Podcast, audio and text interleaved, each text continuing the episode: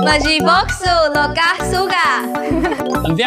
我下大印尼的吉达达。从小朋友再到年轻人一起说族语，为了响应二月二十一号世界母语日，原民会找来老中青三代的原住民合拍影片，鼓励族人勇敢说族语。我们这几年就啊陆续推动了很多啊关于啊母语的措施，就是希望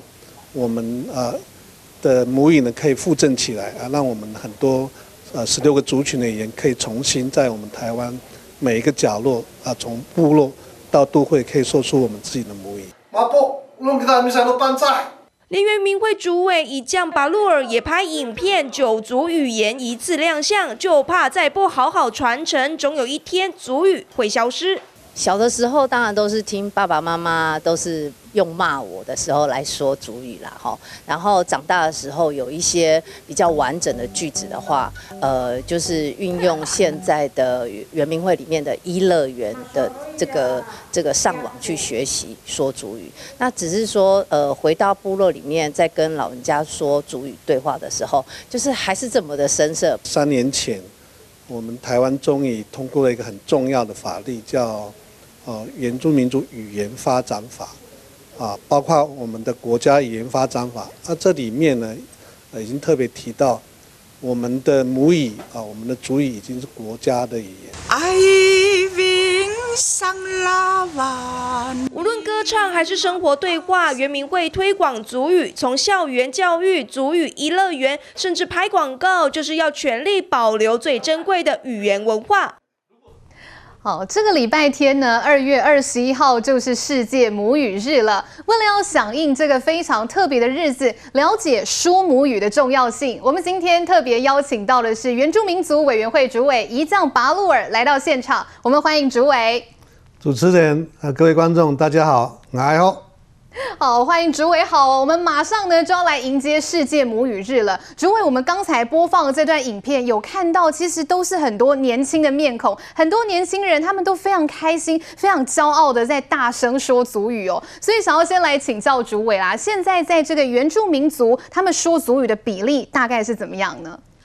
应该是这样算哦，呃，现在的原住民族说族语的现况哦。会讲的会非常比较流利的，是像我这种年纪，是超过六十岁以上的啊，才会讲会比较流利一点。那大概六十岁以下的，因为我们都知道，在早期的时候，大概过去四十多年前、五十多年前，因为我们国家的政策啊，是禁止我们说母语，是连在学校啊，老师都还要啊叫我们不要啊开口说我们自己的母语啊，甚至还被罚钱。所以有我们大概有一个一代的年龄层，大概在五十岁以下到三十岁这个中间的这些年龄层，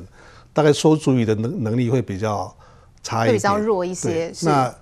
好在这一二十年来，我们国家的整个政策已经改变了，所以说主语的情况有逐步改善，而且现在有很多爸爸妈妈已经愿意让自己的小孩子多学主语，多说主语。好，所以现在听起来，年轻人想要学的这个意愿度是有越来越高的。不过，主委上，其实我跟一些朋友，我们都蛮好奇的，因为像原住民族的语言，是不是说只有声音，没有这个文字的表现？那这个部分会不会影响到大家想要说的一些意愿呢？呃，原住民的语言在早期是没有文字，没有错。是。那所以以前像我，我写主语的时候，是我小时候是。妈妈用口说教我说主语，所以我们不是用用写像写中文这样写，是是写写主语。不过好在就是因为这几年哦，尤其是我觉得我要特别谢谢我们的啊教会哦，在五十年前、六十年前的时候呢，他们因为为了传教哈，把圣经从原来的英文哦翻成这个各个族群的语言，所以我们的呃每每个十六个族群的原住民族大概。啊，都有自己族群的这个啊圣经啊，那个是用罗马拼音书写的，所以我们很多圣经是用用罗马罗马拼音书写。那到了应该是在民国九十四年的时候，就是我们的国家啊，包括我们教育部跟严敏会啊，那为了要让我们的小孩子啊在学校可以学族语，所以也开始推动所谓的这个啊罗马拼音的书写系统，在学校用。啊，书写系统来来学族语，那甚至呢，在那我们三年多以前通过了这个原住民族语言发展法，就明定啊啊原住民的书写文字是什么，所以我们是从原来没有文字的民族，现在已经可以进入到我们可以用我们的书写系统来记录，来传承我们的语言。好，其实呢，原住民族呢，目前是归类有十六族哦。那各族的族语其实都是我们非常独特、非常引以为傲的母语之一。好，尤其就是刚才主委有提到，在二零一七年的六月，努力了好久好久的这个原住民族的语言发展法，终于在立法院通过喽。那所以现在这个原住民族的语言也获得了这个国家语言这样子的地位。我想请教一下主委啦，因为大家都知道这样子的法规，其实在立法院哦躺了。十几年了，是什么样的契机让他最后终于可以顺利通过呢？这个真的要感谢小英总统哦。那因为其实，呃，原住民族语言发展要立法是在二零零五年通过了这个原住民族语言啊，原住民族基本法就明定说要另定一个执法，就叫原住民族语言发展法。可是经过十二年的时间，十二年呢，呃，完全没有办法推动立法的工作。那即便原民会已经把草案啊透过行政院送到立法院之后，最后每次啊都是借期不续审，就没有办法通过。那是因为在二零一六年的时候呢，啊小英总统代表政府啊向原住民族道歉啊，不是因为他做错什么事情向原住民道歉，是代表政府向原住民族道歉。是他其中的八项道歉的承诺之一，就是提到说。他说：“我们有一个非常好的原住民族基本法，那但是过去那几年没有好好的来来落实，所以他要代表政府向原住民道歉。那同时他在道歉文里面还特别提到哦，是说啊，早期的时候，从大概从日本时代统治台湾到国民政府初期统治台湾的时候呢，我们用各种的强制的同化政策来企图消灭原住民的语言，而这一点，小英总统。”代表政府向原住民道歉，所以他在二零一六年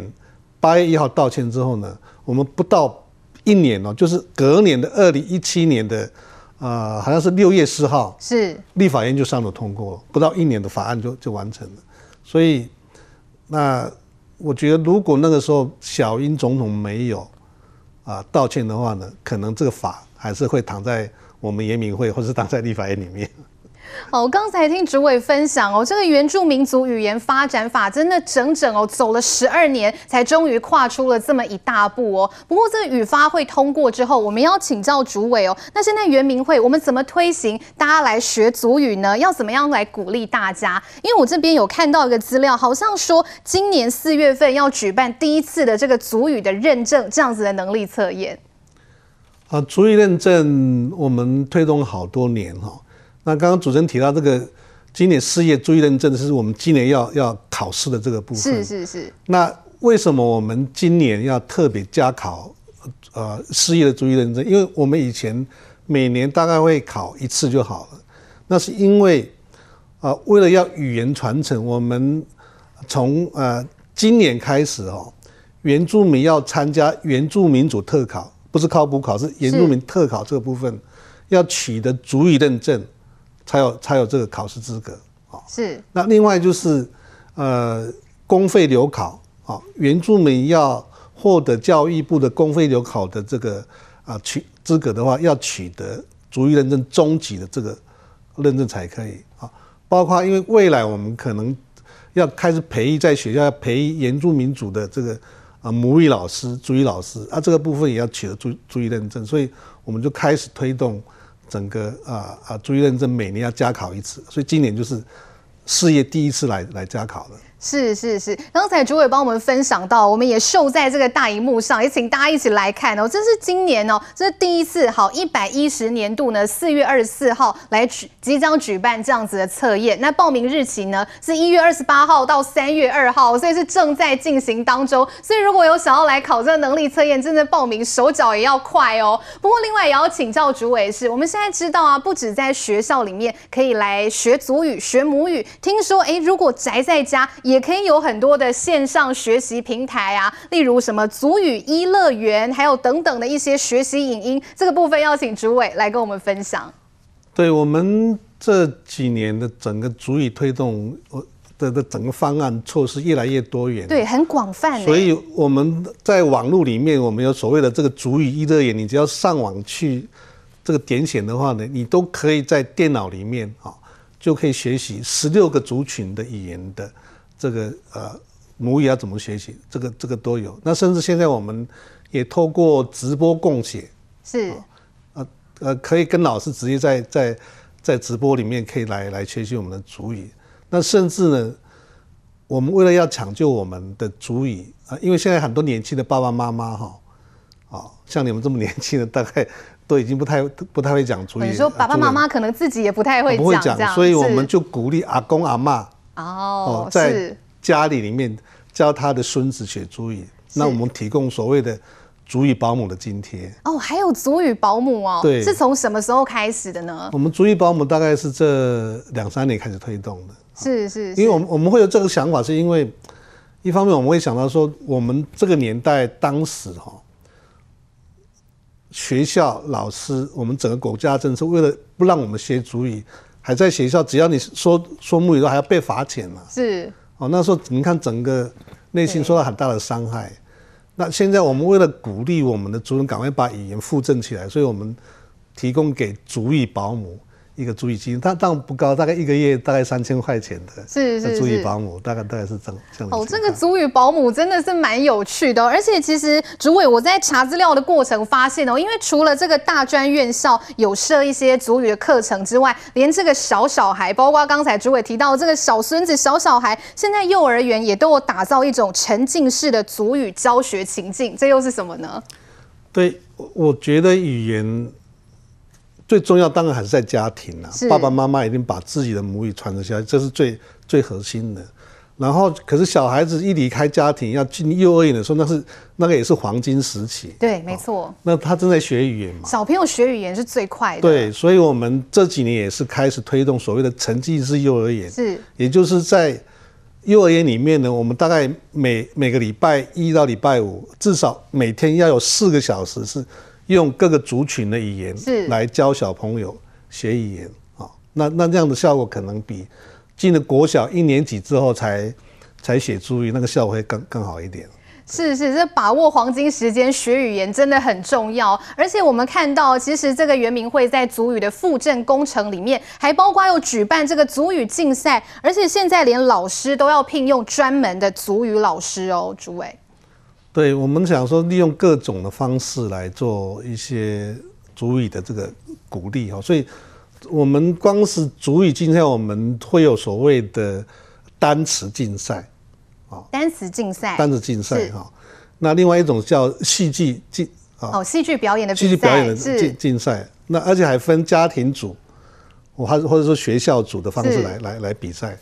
那还有社会组的部分也也在推动。我想我们透过这样的比赛。然后给他们适当的奖励呢，我想我们整个语言的这个推广，啊，友善环境的营造才会越来越好。好，营造这个讲族语的环境真的非常重要。不过主委，我觉得另外还有一项，我个人觉得很特别的是，有写到说要推广公文的双语书写，所以公文也用原住民族的语言来书写吗？这个也是在原住民族语言发展法在三年多以前通过之后，我们在那个条里面就明定。鼓励啊，包括我们原民会，还有各个政府，尤其是有原住民分布的这些公所呢，都可以用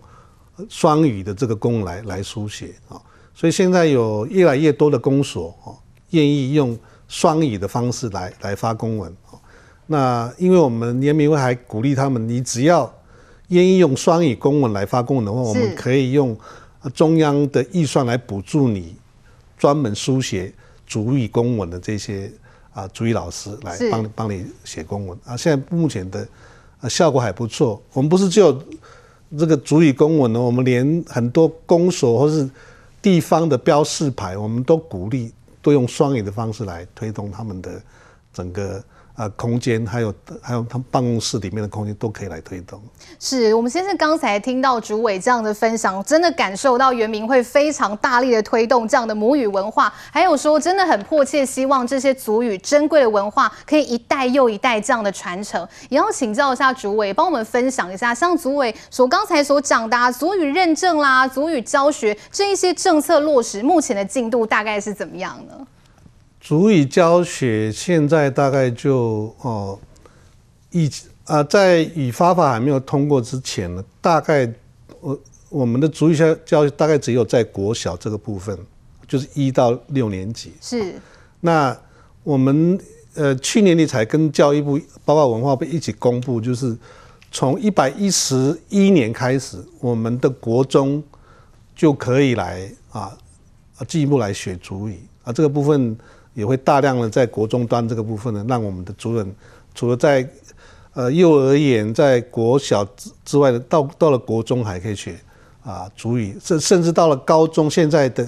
最新的政治还可以继续选修下去。那到了大学呢，我们还开设很多的这个各个语序的这个。啊，学门，而且还是有学分的，对，可以让你来学族语，这些都有在推动。好，听起来真的是很精彩哦！而且其实我们刚才啊，听这样主委一系列的分析下来，鼓励大家学母语，好珍惜这样族语文化，就是现在原民会最大的目标。那接下来还有哪些推动的方案呢？我们稍微休息一下，广告回来之后，再一起来听主委的分享。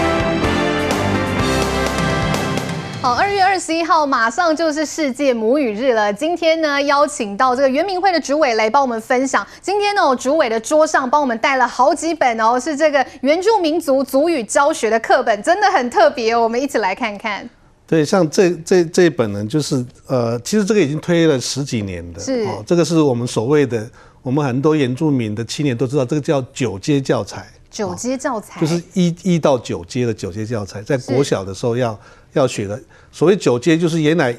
呃，第一阶到第六阶就是国小要把它念完啊，七到九应该就是在国中的部分，叫九阶教材。像这个就是，你看嘛，这个就是布农族的教材，不弄也是不棍，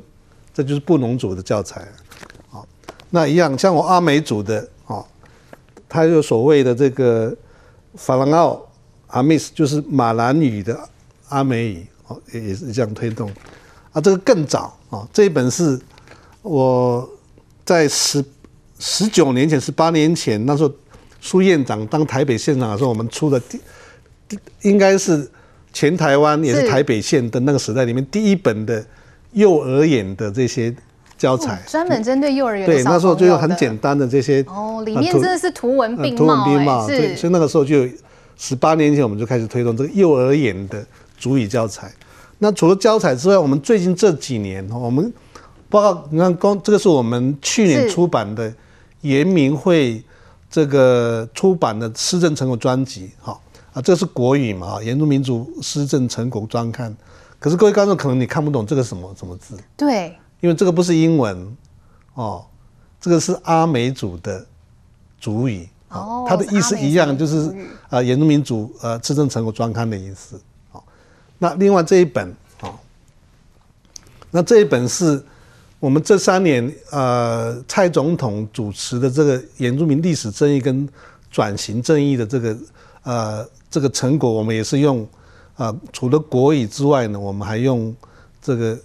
在台湾已经非常少的这个族群叫卢凯万山语哦，我们希望透过这样的一个出版哦，来鼓励我们的族人说，其实我们的语言是可以。可以一直持续传承下去的，而且我特别要讲这这个小朋友，是是是，这个小朋友是这些小朋友是我们新庄当凤国小在都市长大的小朋友，那因为他们从小就愿意学族语，而且那个时候他们还特别到我们原民会去表演，所以我们特别把它列为我们。这个四年成果专刊的这个封面，当成封面了。对对对对，我想他们应该拿到这一本以后呢，以后他们都会点他说这个是我要到五十岁、六十岁，我都都要把它保留下来。是自己的照片被当成这个书哦出版的封面，真的以后看到会觉得非常骄傲。其实原民会不止在推动大家去学族语啊，好好的来传承这个母语的文化。我知道哦，原民会最近还号召举办了这个南岛民族的论坛。好，这是一个国际性的论坛，包括还邀请了纽西兰啦、帛琉等国的南岛语系的民族要一起来参与。好，这个问题呢就要来请教主委了，因为大家都知道，其实我们台湾的外交处境确实是。比较困难，那原民会怎么样透过这些语系去推展南岛文化的外交，去争取我们台湾的外交空间呢？对，呃，澳洲的语言学家叫 Peter Bellwood，跟我们台湾的语言学家叫李仁奎哈，啊，很多这些人类学家也都经过严谨的研究，都一致认为哈，南岛语族就是从我们台湾一直到。马来西亚、菲律宾，一直到纽西兰哦，到马达加加加岛那个地方哈，都认为南岛语族的发源地是在台湾。那所以，我这几年走访各个我们的友邦还有这些地方的时候呢，我们最惊讶的地方是我们有很多语言是共通的，光是眼睛马达哦，鼻子是这个我说啊，耳朵是这个党伊拉啊，在。这些南岛语族国家，我们都是可以通用的，甚至远到我们的纽西兰的这些啊国家呢，他们的眼睛也叫马达，啊，你看眼睛是永远会在我们身体上面，你看那个语言那么好几几千公里都都看得到。那甚至纽西兰他们这两三年做寻根之旅，他们到哪里寻根？到台湾的原住民的阿美族，说我们的祖先经过 DNA 的研究，他们认为他们的祖先是从。从台湾来的，是是是，很多这种很有意义的这些文化相通性的地方。真的，这个相互交流真的也是非常关键，也是有助于这个族语的推动。那其实也要来请教主委的时候，因为其实原住民族在这部分学母语之外，其实自我认同感也非常重要。像我们其实我们现在我们台湾我们的总统府发言人 Glass，好，就是台湾史上的第一位有原住民身份的总统府发言人。好，主委，我记得这个 Glass 他上一个职位他是入阁是行政院的发言人。好，当时呢他一刚上任的时候，马上就开了这。这个媒体的查询，他第一件事就是向媒体宣布哦，如果以后呢写新闻有写到这个行政院发言人，那一定要用罗马拼音，不要用这个中文的译名。所以其实这就是一种自我认同感的展现。主委怎么看？在这种名片呐、啊，或者是一些，例如说办一些护照，好，或者是这个车的这个驾照，在罗马拼音这一块上，主委这边怎么看？啊，其实，在我们现行的这个姓名条例里面就规定，呃，原住民可以用双语来来书写他的名字，是一个就是中文，像我的名字叫宜将拔路尔嘛，哦，你你你用中文念的时候叫宜宜将拔路尔，对，可是真正的念法不是这样念的，是主委帮我们示范一下，我的名字应该叫宜将拔路，宜将拔路，不是拔路，你看拔路啊。所以你这样拔路，我们阿美族会听不懂。我真的要看一下那个教材、啊。对对对，是。那你这样拔路，所以其实对原住民来讲，我们的很多的语言、很多的文化都在我们的名字里面。所以用呃原住民的书写系统来啊、呃、恢复我们的传统名字，那个是有它的意义存在的。所以这个部分我们会持续跟呃内政部来对啊、呃、推广，怎么样让我们的书写系统会让我们的。国家来启用，因为现在那甚至，因为我们推广的还不够普及，所以我每次跟很多非原民的这些朋友互动的时候，他们一看到我们的名字，有两种反应对啊。第一种是，他说你是哪一国人啊？以为是外国人、啊，甚至还会问你说，呃、欸，对不起，你会不会听中文？我说我是台湾人，是我住在花莲啊。那另外一种是年轻的哦，他一看到我们的名字，他都会觉得哦，你的名字好酷哦。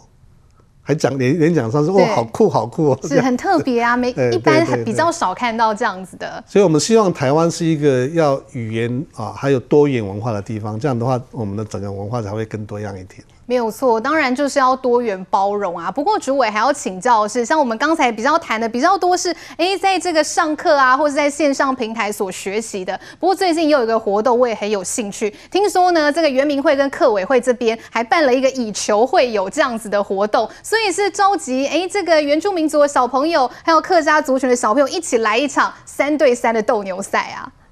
呃，这个是客委会杨主委的创意啦，是，是，是，他觉得。我们过去的互动还不够紧密，所以他特别是希望说用篮球三对三的方式，让在每一个客家庄跟附近的原住民，因为其实客家人跟原住民有很多的部落跟社区是都是连接在一起的，不管在呃新竹也好啦，或者在花莲、台东跟很多地方屏东都有，所以我们就特别一起来合办这个篮球三对三的方式，来透过打球的这个机会让。彼此之间的族群文化有更多的交流。哦，用打球来交朋友，这真的嘛就粗鄙耶。那也要请教主委，其实，在原民会推动这些母语教学的过程当中，您觉得遇到最大的阻碍、最大的困难会是什么呢？呃，目前我们比较遇到的问题是，呃，主语老师的这个部分的能力还不够。哦，是。那我们目前全国大概有几位足语老师呢？要要分两种，一个是所谓的专职的足语老师，哦，专以前是都是钟点位老师嘛，啊现在是专职的族语老师。那这个部分大概，呃，特别是国中开始推广之后呢，可能主语老师就不够，所以我们要赶紧的要跟我们教育部来呃培训我们新的这个主语老师。没有错，原住民族语的重要性哦，不只是国家语言，真的也是世界上非常珍贵的文化资产哦。我们也希望呢，透过原民会的推动，大家可以更认识，也更珍惜这样讲族语的文化。那接下来就让我们一起来迎接二月二十一号的世界母语日。好，谢谢大家，谢谢。